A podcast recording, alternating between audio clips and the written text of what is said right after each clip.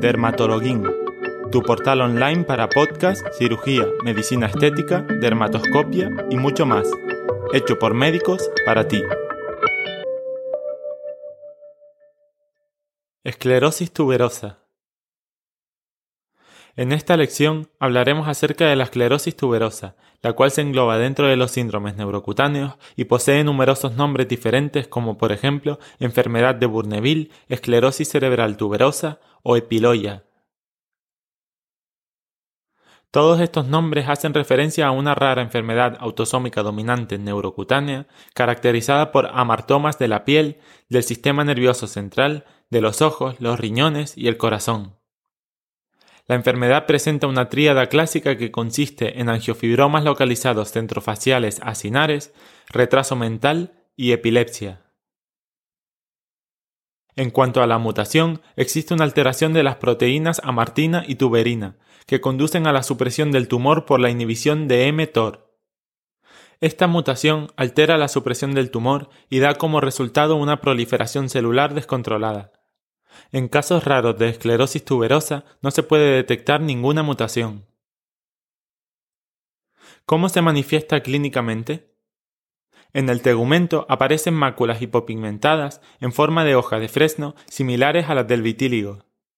Aunque los melanocitos son detectables en la histología, la producción de melanina es reducida. Se desarrollan placas pigmentadas de color amarillo parduzco, especialmente en el área de la región lumbar, ligeramente perforadas, denominadas placas de Chagrin.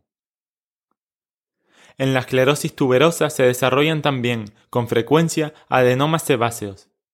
Estos son angiofibromas faciales tipo acné que pueden desarrollarse desde la infancia y la pubertad. Por último, se manifiestan angiofibromas peri y subungueales en dedos de las manos y de los pies, que se engloban en el término de tumores de Koenen. Especialmente en los primeros años de vida se producen, como manifestaciones extracutáneas, convulsiones epilépticas. Menos frecuentes, aunque probables, aparecen en el contexto de la esclerosis tuberosa, por ejemplo, angiomiolipomas, carcinomas de células renales, adenomas de páncreas, tumores esplénicos o angiomas en hígado o retina. Pueden producirse, además, malformaciones complejas y quistes de riñón o pulmón. Para el diagnóstico, además del examen genético, existen criterios mayores y menores.